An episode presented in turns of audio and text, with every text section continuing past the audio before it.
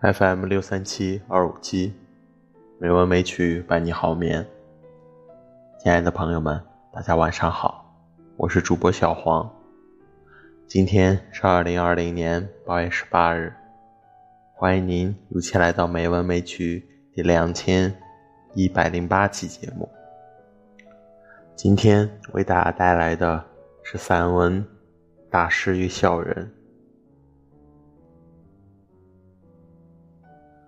米开朗基罗晚年的苦恼，在于再也遇不到这种等级的、互相对峙的和确认。迎面而来的，竟是一些被他称作卑鄙造谣者的群体。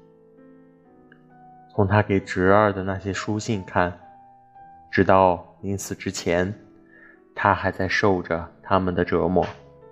他们的名字现在还能从史料中查到。我们有时傻想，年近九十而又名震全欧的艺术大师，为什么还会在乎这些卑鄙者的造谣呢？看了资料才知道，这些人在当时具有一定的发言资格，甚至还有一定的运作权利，而谣言的内容。无论是教皇还是民众，都一时很难分辨。其中最恼火的是有关工程的谣言，不断预言米开朗基罗正在建造的那个教堂大穹顶已经留下很严重的技术后果，而必定坍塌。这在当时无法验证，却能破坏建造者的心绪，可能一气而终止工程。而终止，又正恰是造谣者的目的，好让自己来接手穹顶。那天我正好读了这些资料，去圣彼得大教堂前参加一个盛大典礼，连教皇都出来了，但我的心思却一直停驻于蓝天下的那个穹顶。想着几百年前米开朗基罗有口难辩的愤怒，于是，在心中默念一句：“大师息怒，我们头上只有您的穹顶。”其实，米开朗基罗这种烦恼，在他完成杰作《最后的审判》时就遇到了。那时，大师年近古稀，突然发现。这种看似卑鄙的对手，比他经历过的各种为难还要凶险。当时有个威尼斯的讽刺作家，叫阿雷提诺，兼做两项职业谋生：一项是受人雇佣写诽谤文章赚取佣金，另一项是向艺术家无偿的索取作品。如果遭拒，则立即发表攻击性杂文。这两项职业其实都是文化杀手，第一项是雇佣性文化杀手，第二项是报复性文化杀手，都为钱财。当然还会有一种嫉妒性文化杀手，他还轮不上，但他在当时十分强大，因为一幅壁画，一画几年，他的杂文一天几篇，攻守严重失衡。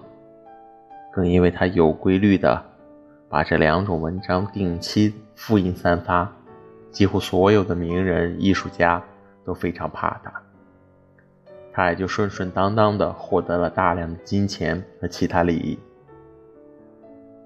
这次他向米开朗基罗要画稿，未能如愿，便发表了一封公开信，说米开朗基罗拿了教皇的大堆黄金，而没有画成像样的东西。是骗子手和强盗，而且品行不端。米开朗基罗虽然非常生气，却没有理会。阿雷提诺便进一步以传单的方式指责最后的审判伤风败俗，有路德教派的思想。这个指控在当时可能引来杀身之祸，幸好教皇没怎么在意。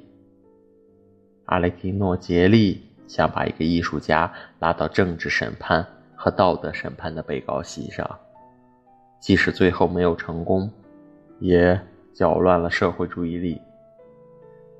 连当时为米开朗基罗辩护的人们也没有发现，最后的审判在人物刻画和构图上已与文艺复兴时期的古典主义告别。这是大师花了整整六年时间，白天黑夜艰难探索的结果。谁知一问世，就被恶浊的喧哗所掩盖。大师想探索命题还有很多。他时时想从新的起跑线上起步，但阿雷提诺们诽谤，使他不得不一次次痛苦地为自己本想放弃的东西辩护。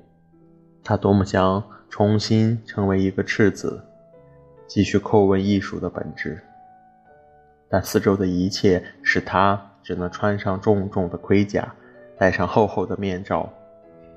社会气氛已经无法帮助他。成为一个轻松的创造者，这正表明文艺复兴的大潮已开始消退。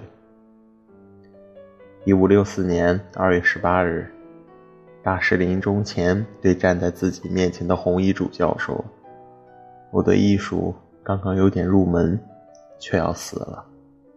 我正打算创作自己真正的作品呢。”这话其实他早就想说了。但只有今天，床边没有阿雷提诺。接下去的依据是无可置疑的：他要回佛罗伦萨。大师的亲属只有一个不成器的侄子，这个侄子早早把大师的遗体捆成一个货物模样，从罗马运回佛罗伦萨，完成了遗愿。